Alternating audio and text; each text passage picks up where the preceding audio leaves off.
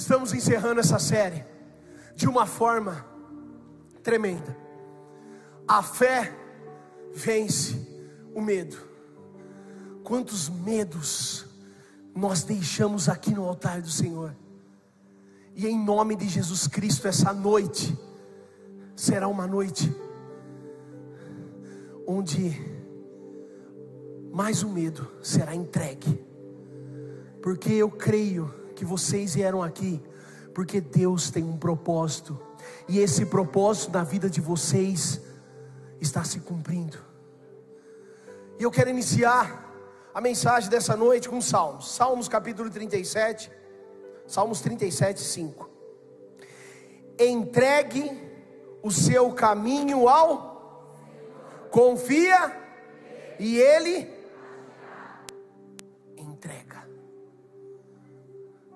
Hoje Deus quer tratar sobre o medo da entrega. Entrega os teus caminhos, entrega as tuas convicções, entrega os teus pensamentos, entrega as tuas certezas, entrega as tuas decisões, se entrega. Em muitos e muitos momentos, nós estamos nos entregando em algumas áreas, em algumas situações.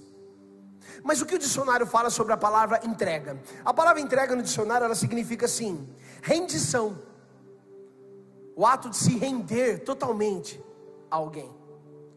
Um outro significado, dar-se dar-se inteiramente a, inteiramente, por inteiro tudo que você tem, você vai entregar. Outro significado: deixar-se dominar por. O domínio, a partir dessa noite, será de Deus. Deus vai dominar tudo na sua vida. E o quarto significado: entregar significa confiar. Nós precisamos nos entregar. E quando fala sobre entrega, eu lembro dos casamentos que eu tive a oportunidade de realizar. No casamento tem um voto.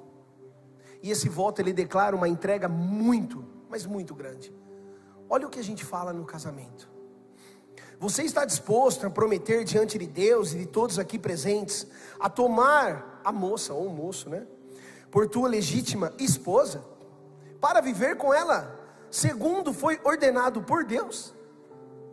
Promete amá-la, honrá-la, consolá-la e conservá-la. Olha o tamanho da entrega que é um, um casamento. Tanto na saúde como na enfermidade, na prosperidade como em seus sofrimentos. E se conservar exclusivamente para ela enquanto viver?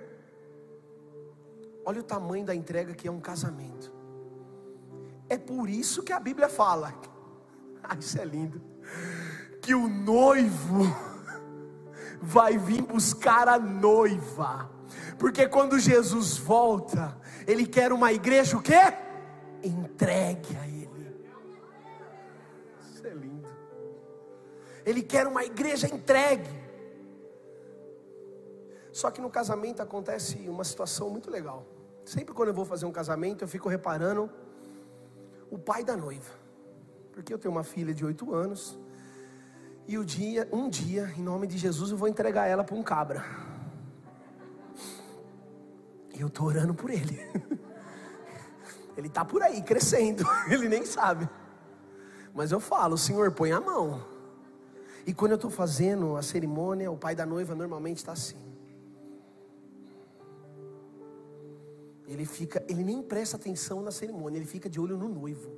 Eu acho que ele fica pensando assim, né? Olha o sapatinho dele. Nem gravata pôs no casamento, vai pôr depois? Acho que e, aí eu, eu, vou, eu vou além, né? Porque como eu tenho filha, acho que ele fica pensando assim, bom, ela gosta de comer carne moída, viu? Saladinha. É, ela dorme, não dorme muito tarde, não. Por quê? Porque um pai sabe realmente quando o filho está se entregando. Deus, Ele sabe do seu nível de entrega. Ele sabe até que ponto você está se entregando para Ele. Quando um pai está ali na cerimônia, no casamento da filha, ele sabe que a filha está se entregando ao noivo, e que a partir daquele momento, os sonhos, os projetos, serão compartilhados com uma pessoa, o noivo com a noiva e a noiva com o noivo, porque quando tem um casamento, tem uma entrega muito grande. Por exemplo, os momentos de tristeza, juntos. Momentos de alegria, juntos. Conquistas, juntos. Luto, juntos. Porque quando há um casamento, há uma entrega muito, mas muito forte. Por isso que o noivo um dia vai vir buscar uma noiva, porque a noiva ela se entrega. Nós precisamos nos entregar por completo. Olha que a palavra de Deus fala em Hebreus capítulo 10, versículo 35 a 36. Por isso, não abram mão da confiança que vocês têm, ela será ricamente recompensada.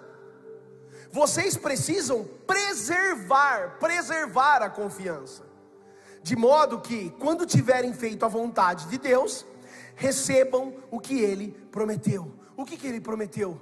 O céu. Mas para chegar até o céu, nós temos que preservar a nossa confiança. Ou seja, quem confia se entrega. A entrega tem que ser preservada todos os dias. Você ouve Deus falar, sai por essa porta, a segunda se inicia, você confia, você se entrega a tudo que você ouviu. Você não rompe o relacionamento com Ele. Nós não podemos ter um relacionamento com Deus somente aos domingos. Nós não podemos nos entregar somente aos domingos. Mas como que acontece uma entrega?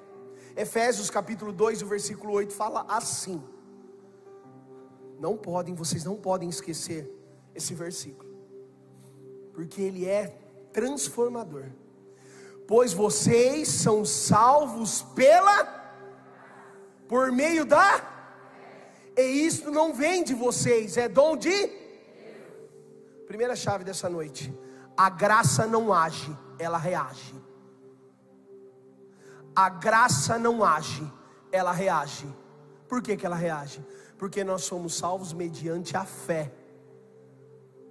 É pela graça, está pago, cravado na cruz. Ninguém precisa fazer nada. O que nós precisamos é ter fé. Porque a graça ela reage mediante a sua fé. Quando você tem fé, você começa a viver pela graça. E o que é viver pela graça? Vamos lá. O que acontece? Romanos capítulo 6, do versículo 14 a 15. Pois o pecado não os dominará, porque vocês não estão debaixo da lei, mas debaixo da. O que é viver debaixo da graça? É o pecado não ter mais domínio sobre a sua vida. Vou falar isso de novo, você não entendeu. Viver debaixo da graça é o pecado não ter mais domínio sobre a sua vida.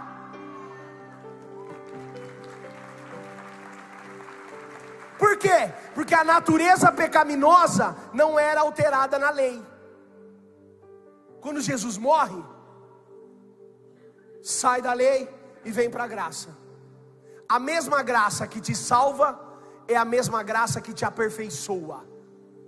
Não tem como viver pela graça e continuar no pecado. Essa é a graça barata.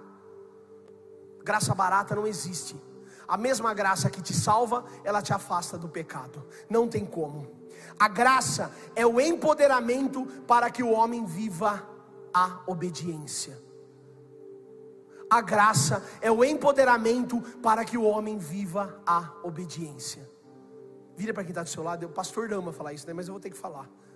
Vira para quem está do seu lado e fala assim: presta atenção agora. Mas dá um sorrisinho para ele, pode dar um sorrisinho, isso. Você olhou para ele sério, acho que é o momento sério da palavra, né? Você olhou para ele assim, ó. Eu vi irmãos aqui olhando assim, ó. Presta atenção que eu vou falar agora um dos maiores milagres do Evangelho não é quando Deus ressuscita mortos, e sim vivos.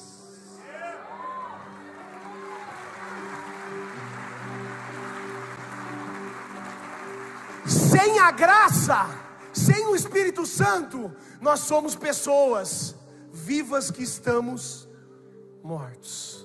Mas quando a graça entra, o pecado sai. Quando o pecado sai, existe um céu para mim e para você. Quando existe um céu, existe vida. Essa noite, Deus te trouxe aqui, meu irmão, para te dar vida em Cristo Jesus. Meu Deus! Mas, pastor, por que, que nós temos medo de se entregar? Mais uma aí. Porque a graça altera princípios. Quando Jesus entra, ele muda convicções, certezas e ele altera os nossos princípios. E aí acontece algo que significa que na verdade deixa mais claro o porquê nós temos medo. Quando a graça entra, presta atenção agora.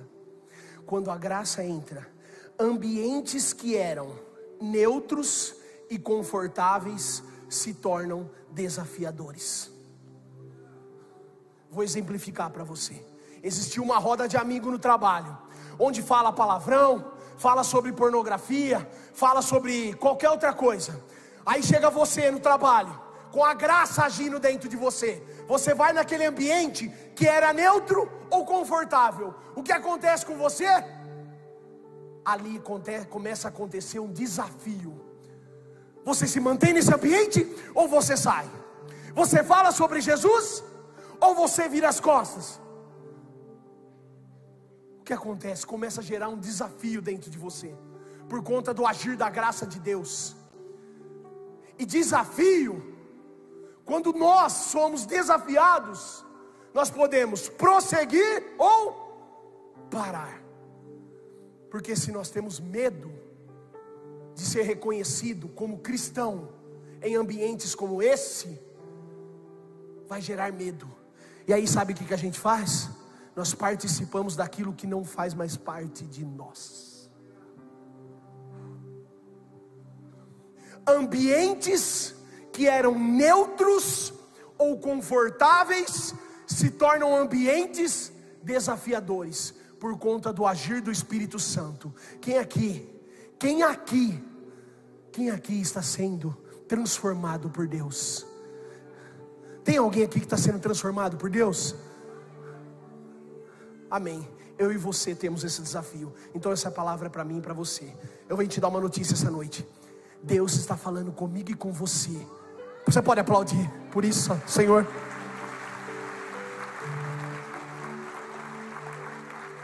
E aí tem um personagem na Bíblia.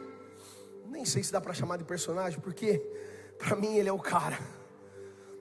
Lógico que tira Jesus da jogada, tá, gente? Mas Aconteceu isso com ele. E eu quero ler para vocês 1 Samuel, capítulo 17, do versículo 23 ao 32. Meu Deus, esse relógio anda demais. Enquanto conversava com eles, Golias, o guerreiro filisteu de Gate, avançou e lançou o seu desafio. Quem aqui tem desafio habitual? Quem aqui essa semana tem desafio para enfrentar? Então é com nós, é comigo e com você que Deus está falando. E Davi ouviu. Quando os israelitas viram o homem, todos fugiram com muito medo. Medo de desafio habitual. E aí continua. Os israelitas diziam entre si: Vocês viram aquele homem? Ele veio desafiar Israel. O rei dará grandes riquezas a quem o matar. Também lhe dará sua filha em casamento. E isentará os impostos em Israel a família de seu pai. Davi perguntou aos soldados que estavam ali ao seu lado: O que receberá o homem que matar esse filisteu e salvar a honra de Israel? Quem é esse filisteu incircunciso para desafiar os exércitos de Deus vivo? Repetiram a Davi o que haviam comentado e lhe disseram: Isto é o que receberá o homem que matá-lo quando ele, Eliabe, o irmão mais velho, ouviu Davi falando com os soldados, ficou muito irritado com ele e perguntou: Por que você veio até aqui? Com quem deixou aquelas poucas ovelhas no deserto? Sei que você é presunçoso e como seu coração é mau, você veio só para ver a batalha. E disse Davi: O que fiz agora? Será que não posso nem mesmo conversar? Ele então se virou para o outro e perguntou a mesma coisa, e os homens responderam-lhe como antes. As palavras de Davi chegaram aos ouvidos de Saul, que o mandou chamar. Davi disse a Saul: Ninguém deve ficar com o coração abatido por causa desse filisteu. O teu servo irá lutar contra ele. Eu quero contextualizar o que estava acontecendo aqui. O que eu li aqui, 1 Samuel capítulo 17. Só que no capítulo 16, Davi é ungido a rei. Sabe de que forma Davi é ungido a rei? As escondidas. Samuel tem medo de ungir Davi na frente de todos, porque Saul podia matá-lo. Deixa eu falar algo para vocês. O que Deus faz com você no secreto, um dia Ele vai te usar à luz de todos. Tenha secreto com Deus, porque o secreto com Deus, amanhã, é a ferramenta que você vai usar para vencer desafios. Nós precisamos do secreto com Deus. E Davi, ele é ungido no secreto. Só que em 1 Samuel, capítulo 16, versículo 13, a palavra de Deus fala que quando Davi é ungido com Deus, ele recebe o Espírito do Senhor sobre ele. Quando nós temos fé, mediante, quando nós cremos na graça mediante a fé, nós somos selados pelo Espírito de Deus também. Por isso que Davi, ele recebe uma ordem do pai para levar comida, pães, não sei o que, que era lá na época, um hambúrguer, sei lá eu. Mas o pai falou: Davi, vai lá levar comida para os seus irmãos e pergunta como eles estão. Davi chega, ungido a rei, com o Espírito de Deus, entrega comida no acampamento e corre para o campo de batalha. Davi não era guerreiro, Davi não é, não fazia parte do exército de Deus. Ele era um moço que estava trabalhando naquele momento para o iFood para fazer entrega da comida e para tirar e para saber como os irmãos estavam. Ele faz a entrega o pai baixa no aplicativo lá, e ele agora vai saber notícias, notícias do irmão, dos irmãos. E ele chega e fala: E aí, como vocês estão? E os irmãos ficam bravos com ele: O que, que você está fazendo aqui? Ele, conversando com os irmãos, ele ouve o desafio. E agora vem a grande chave dessa noite: Davi não foi desafiado, Davi se sentiu desafiado pelo que ele carregava. Sabe esses ambientes que eu falei? Você chega nesses ambientes, ninguém te desafia. As pessoas estão da mesma forma que elas sempre, sempre estiveram. Só que o que está acontecendo ali está te desafiando, porque agora você carrega novos princípios. E foi exatamente o que aconteceu com Davi. Davi não foi desafiado. Davi se sentiu desafiado. Só que eu tenho uma boa notícia para você essa noite. Se você está se sentindo desafiado por conta dos princípios que Deus está colocando na sua vida, ei, glorifica a Deus, porque a vida fluindo em você, a Cristo fluindo em você. Se você, se você está se sentindo desafiado por conta daquilo que Deus está gerando em você, eu tenho uma notícia boa essa noite. Você está caminhando rumo ao céu. Uh! E Davi se sente desafiado. Em ambientes como esse, porque eu não sei qual é o seu desafio, pastor. Depois que eu comecei a frequentar a igreja, e Cristo transformar a minha vida, eu tenho passado uma luta na minha família, eu tenho passado uma luta no meu trabalho, eu tenho passado uma luta na minha empresa. Sabe por quê? Porque antes o meu chefe, meu Deus, o meu chefe falava assim para mim: quando você atender, mente sobre aquela situação. E agora, pastor, não estou conseguindo mais mentir eu não estou conseguindo mais ter amizade com aquelas pessoas, eu preciso encerrar ciclos. Isso está me desafiando. Pastor, eu não consigo mais ser, eu não consigo mais concordar com esses tipos de negociações. Pastor, eu não consigo mais.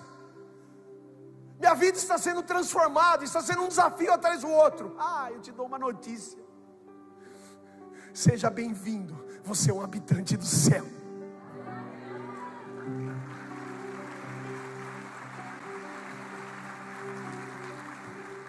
E o que, que Davi fez em ambientes assim? Nós podemos aprender muito com ele. A primeira coisa que olhando para Davi, a partir do momento que ele se sente desafiado, a primeira coisa que eu aprendo, Deus só te envia em um ambiente desafiador, porque Ele sabe o que está dentro de você. Deixa eu falar algo para você. Davi não era especialista em matar gigante.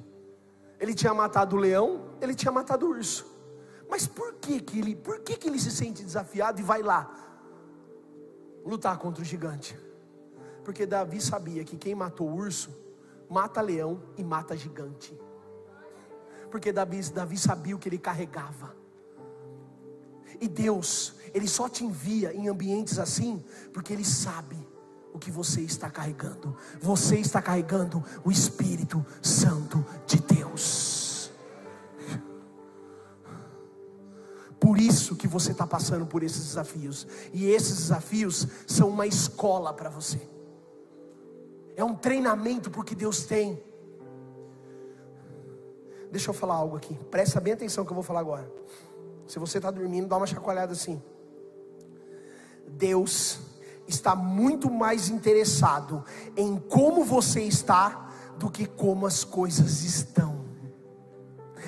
Deus está muito mais interessado em como você está do que como as coisas estão. Lembra de Jesus no barco? O barco quase no pique os ventos sopravam ao contrário. E Jesus fazia o quê? Dormia. Jesus não está interessado. Jesus, ele não está interessado nas situações inter, externas.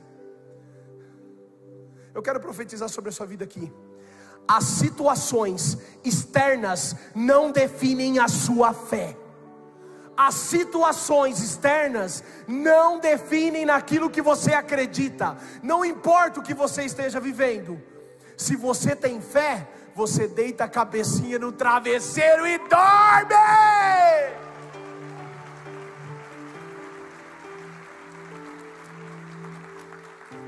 Lembra de Paulo e Silas na prisão?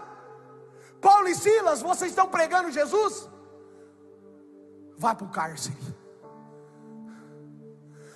eu imagino Paulo e Silas olhando em volta. Ele olhava, uma porta fechada com cadeado, pessoas passando com algema, o esgoto próximo, porque naquela época o esgoto era próximo aos cárceres. Eles ali sofrendo. Como que, oh, presta atenção na situação externa de Paulo e Silas. Só que eles sabiam que eles carregavam. E aí eles olham um para o outro. Paulo, você está vendo o que nós estamos passando? Aqui é 1 Filipe, capítulo 7, versículo 8. Isso não está na Bíblia, tá, gente? Estou querendo dizer que eu que estou aqui traduzindo. Mas eu fico imaginando, Silas, você viu a prisão? Eles acham que vão parar a gente, né? Não vão. O que, que nós vamos fazer essa noite? Vamos adorar? Vamos adorar? Mas estamos no meio do cárcere, cadeados, algemas, guardas. Vamos adorar? A situação, o laudo chegou até minha casa. Vamos adorar? Teu, bateu na porta do meu lar. Vamos adorar? O meu filho não está vindo para a igreja. Vamos adorar? Eu fui mandado embora, fui desligado da empresa. Vamos adorar! As situações externas não definem aquilo que você acredita. Você carrega o Espírito Santo de Deus. Se o gigante está grande, adora, porque Deus é maior que ele e vai derrubar esse gigante.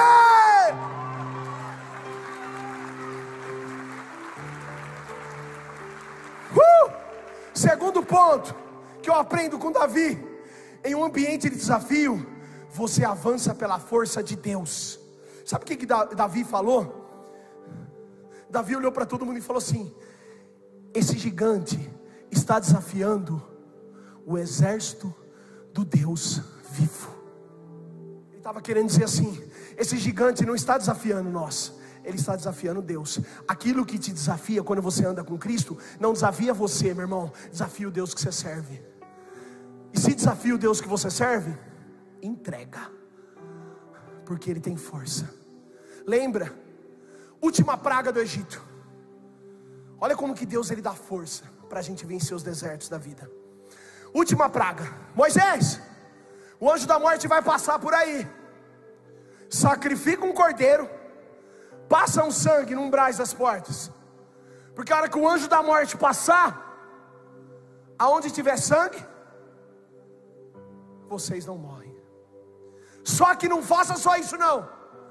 Passa o sangue, pega o cordeiro, entra dentro da sua casa e come, porque você precisa de força para caminhar no deserto.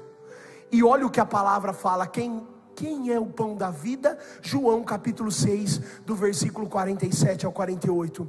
Asseguro-lhes que aquele que crê em mim tem vida eterna. O sangue está no umbrais da porta, você não vai morrer. Eu sou o pão da vida. Eu passo o sangue, a morte cessa. E agora ouça a minha palavra. Se alimenta dela, tenha força para prosseguir porque de deserto em deserto nós vamos chegar e passar pela porta estreita. Quem te dá força, meu irmão, é o Deus que você serve. Para de querer, para de querer romper esse desafio com o teu braço. Coma do pão da vida e tenha força em nome de Jesus. O Evangelho não tem a ver com conforto, e sim com propósito. Nossa, eu vou falar isso de novo. O Evangelho não tem a ver com conforto, e sim com propósito. O propósito do Evangelho não é te livrar do sofrimento presente, e sim do sofrimento eterno. E aí eu lembro do que Billy Graham falou. Eu já li o final da história. Fique em paz, vai dar tudo certo.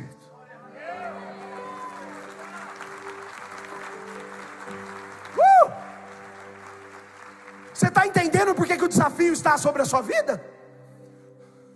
A porta é estreita, meu irmão. Essa graça barata que estão pregando. Só que o pão da vida é o alimento que você precisa. Para de querer resolver desafios com o teu braço. Entrega. Terceiro ponto que eu aprendo com Davi. Em um ambiente de desafio, como você tem olhado para o seu gigante? O gigante está muito grande. E aí eu lembro de uma história. Havia um menininho que ele recebeu um bilhete do professor. Em um certo dia o professor falou: oh, "Espera aqui, que eu vou entregar um bilhete para você." Ele ficou esperando, porque naquela época o professor tinha a mesma autoridade de um juiz. Era. E aí o menininho sentou e ficou ali, esperando, esperando. O professor saiu e falou: Tá aqui o bilhete. Não abra o bilhete. Leve esse bilhete para sua mãe. E ele, todo obediente, foi lá. Chegou: Mãe, tá aqui o bilhete. O que é isso, menino? o professor falou que eu preciso entregar para você. Ela abre o bilhete, olha para aquilo, abaixa para ficar olho a olho com o filho e lê o bilhete. Filho, a escola escreveu isso para nós.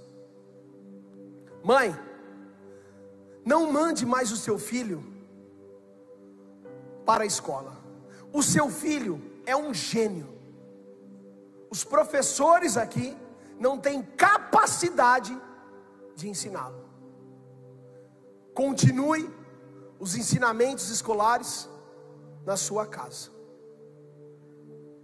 O menino olhou, deu aquela risada meio amarela, assim, sem entender, e falou: Bom, a partir de hoje, Eu imagino que o menino deu até uma, sabe, a partir de hoje, por eu ser um gênio, vou estudar em casa.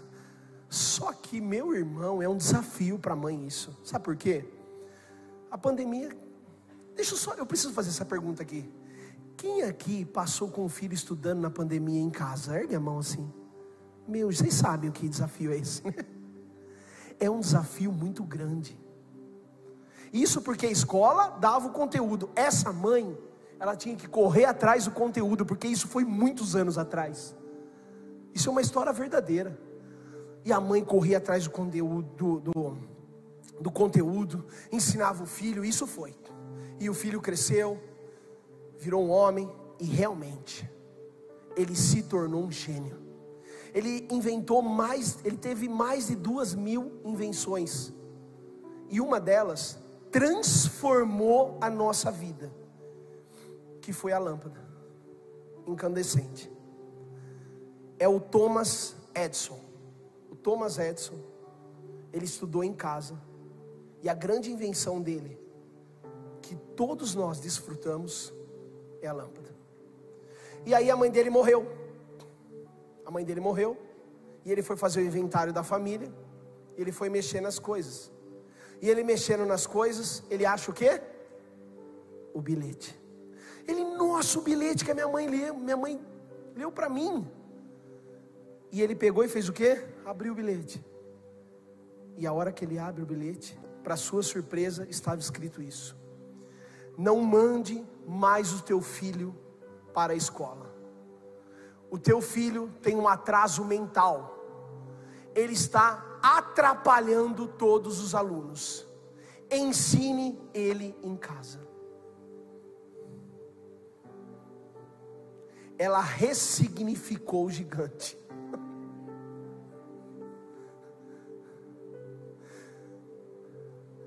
Sabe qual bilhete que você está abrindo essa noite? É assim, ó.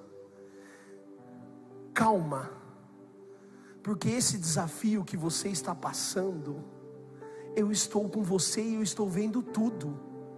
Não tenha medo. Não enxergue esse gigante da forma que você está enxergando. Perto do Deus que você serve, esse gigante é pequeno. É esse o bilhete que você está abrindo essa noite, da parte de Deus para você. Deus, essa noite, está ressignificando o gigante da sua vida, esse desafio. Sabe por quê? Porque quando Deus levanta um gigante, por que, que ele levantou o gigante para Davi? Não foi para humilhar Davi, foi para tirar Davi do anonimato. Porque depois que Davi matou o gigante, ele ficou reconhecido por Israel inteiro. O gigante ele vem na sua vida, não é para te humilhar, não é para te derrotar, é para que a cidade de São Carlos enxergue o poder de Deus agindo na sua vida. Meu Deus, é por isso que você está passando por esse desafio. As pessoas vão olhar para você e vão falar assim: Meu Deus, olha o Deus que ela serve. E o quarto ponto que eu enxergo é que em, em ambiente de desafio, você precisa tomar uma atitude e enfrentar esse gigante. Sabe o que, que Davi falou? Davi falou assim: ó, quando o filisteu começou a vir, vir na direção de Davi, este correu depressa na direção da linha de batalha para enfrentá-lo. Deus está falando assim essa noite: para de correr, comece a enfrentar, porque eu estou com você. Você tem perguntado por que, que isso está acontecendo? E a resposta é: para de correr, porque eu estou com você.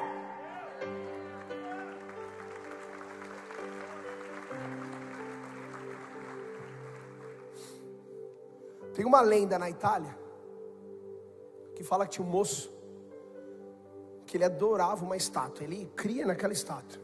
É uma lenda isso.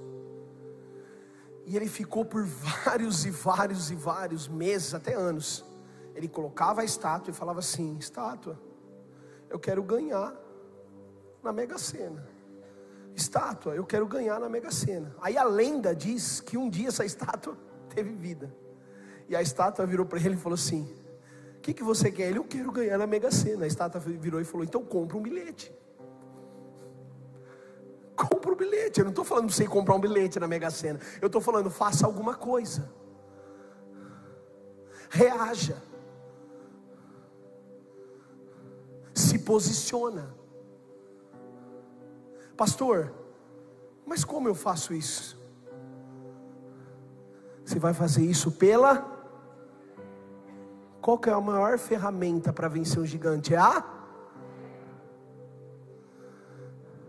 Davi tinha armas para lutar contra Golias? Sabe o que Golias falou para Davi? Você está achando que eu sou um cão? Você vem contra mim com um pedaço de pau? Porque para Davi, aquele gigante não parecia, ele não enxergava aquele gigante como todos enxergavam. A maior ferramenta para vencer o gigante, os desafios que estão aparecendo na sua vida, por conta dos princípios que Deus tem colocado dentro de você, é a fé. Pastor, mas Deus está falando para mim encerrar os ciclos. Fé, encerre. Pastor, Deus está falando para mim começar a falar não. Fé, fale não. Pastor, Deus está falando para mim mudar de geografia. Fé, mude de geografia. Pastor, Deus está falando para mim ir lá e tomar uma atitude, mas eu estou fé Fé. O que Deus tem falado sobre esse desafio? Tenha fé. Tenha fé. Tome atitude. Se posicione. Eu lembro de Pedro. Pedro, quando ele vê Jesus andando sobre as águas, o que, que ele fala? Se é o Senhor, eu quero ir até você. E o que Jesus fala para ele? Fala assim comigo, a igreja inteira: vem. Mais alto, vem. Pedro estava andando pela fé. Ele ouviu o vem. Então ele deu o primeiro passo. Ele estava claramente ouvindo o vem. Ele deu o segundo passo. Ele estava claramente ouvindo vem. Ele deu o terceiro passo, cambaleou, porque o vem começou a ficar assim, ó, vem. A hora que ele for dar o quatro, o, quatro, o quarto passo, o vem já não estava mais aqui. Ele parou de ouvir o vem. Ele parou de ter fé, que era Jesus que estava falando com ele. E o que aconteceu? ele começa a afundar. Sabe por que ele começa a afundar? Porque não dava mais para voltar para o barco. Deixa eu falar algo para vocês. Vocês já ouviram tanto sobre o vem de Deus, por que parou de ouvir? Não dá mais para voltar no barco. Não dá mais para olhar para trás. Agora é olhar para frente. É continuar escutando vem vem, vem, vem, vem, vem, vem. Você precisa continuar escutando a voz de Deus e tomando atitude sobre aquilo que Deus está mandando você fazer. Não dá mais para voltar para o barco. Mas, pastor, eu parei de ouvir. Ah, se você parou de ouvir, sabe o que Jesus vai fazer? Dá a mãozinha aqui que você está afundando, porque eu estou perto de você. Levanta e continua. Ele não te abandonou nunca. Pode continuar andando pelos princípios que Ele colocou dentro de você. E eu termino lendo os Salmos 139. Quem escreveu esses Salmos? Davi.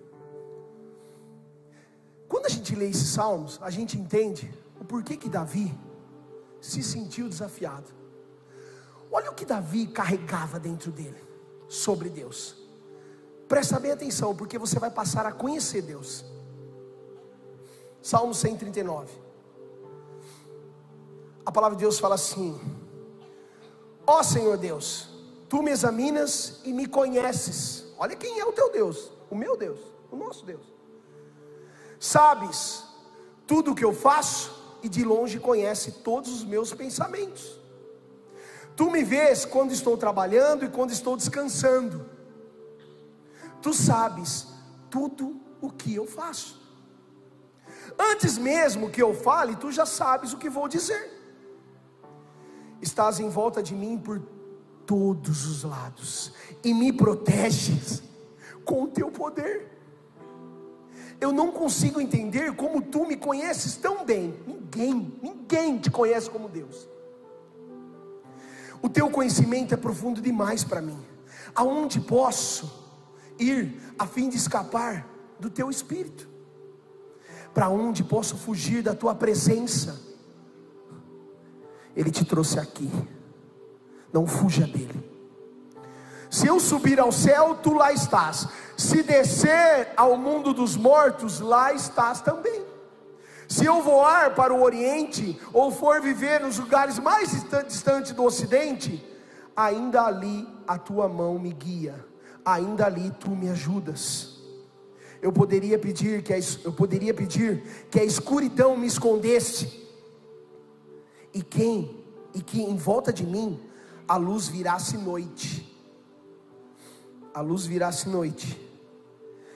Tu não fazes diferença desculpa, mas isso, a luz virasse noite, mas isso não adiantaria nada, porque para ti a escuridão não é escura, e a noite é tão clara como o dia. Tu não fazes diferença entre a luz e a escuridão. Tu criasses cada parte do meu corpo, tu me formasses na barriga da minha mãe. Eu te louvo porque deves ser temido tudo o que fazes é maravilhoso e eu sei disso muito bem. Tu visses quando os meus ossos estavam sendo feitos e quando eu estava sendo formado na barriga da minha mãe, crescendo ali em segredo, segredo para muitos, mas para Deus não. Tu me vistes antes de eu ter nascido. Os dias que me deste para viver foram todos escritos no teu livro, quando ainda nenhum deles existia. Ó oh Deus, como é difícil entender os teus pensamentos, e eles são tantos. Se eu os contasse, seriam mais do que os grãos de areia. Quando acordo, ainda estou contigo. Vocês entenderam essa noite o tamanho e a profundidade do conhecimento de Deus pela sua vida e pela minha vida. Deixa eu falar algo para vocês. Ele sabe todos os desafios que você que vocês estão passando por conta dos princípios que a graça e o Espírito Santo de Deus tem colocado dentro de vocês. Ele sabe. Ele sabe a forma que você entrou por aquela porta ou por aquela porta. Ele sabe o que você deixou tem pessoas aqui que saíram brigados dos seus lares por conta da sua fé. Tem pessoas que deixaram outras pessoas e chegaram aqui, sentaram assim e falaram: Pastor, eu queria tanto que meu marido, ou que a minha esposa, ou que meu filho estivesse aqui comigo. Ele sabe de tudo isso, meus irmãos. Ele te conhece como ninguém. Tem pessoas aqui que estão ouvindo o Evangelho pela primeira vez, ou pela segunda, ou pela terceira conhece, Ele conhece o teu desafio. Eu fui desafiado por Deus. Há, 16, há quase 16 anos atrás, quando eu estava em uma roda de amigos bebendo, e, e o demônio manifestou em um dos meus amigos, e alguns pastores se achegaram expulsaram aquele demônio, e eu fui deitar, e eu olhava para o teto da minha casa e falava assim: existe alguém que quer me destruir, mas ao mesmo tempo eu falava assim: existe um Deus que é mais poderoso do que aquilo que quer me destruir. E eu fui desafiado a me entregar por Ele, me entregar para Ele. E antes de dormir, eu falava com a pastora Nádia, que nós fomos juntos há 16 anos atrás para a igreja. Eu falava para ela assim: nós precisamos nos entregar. Porque o diabo, ele quer mesmo matar nossa, as nossas vidas. Mas Deus está pronto para nos salvar. Deus é muito mais forte do que qualquer gigante que você tem passado. Se Deus está te desafiando essa noite a se entregar para Ele, que Deus abençoe a vida de vocês. Que Deus guarde, cuide da vida de vocês. Continue a se entregar para Ele. Missão e encorajamento. Que Deus abençoe a semana de vocês. Os princípios do Senhor agindo em nossa vida é o motivo de continuarmos. Deus está com vocês em todos os desafios. Que o grande amor de Deus, que a graça do nosso Senhor Jesus Cristo e a consolação do Espírito Santo estejam com vocês. Que Deus abençoe em nome de Jesus. O medo não vai me parar. O grande eu sou comigo está. Mesmo que o mar esteja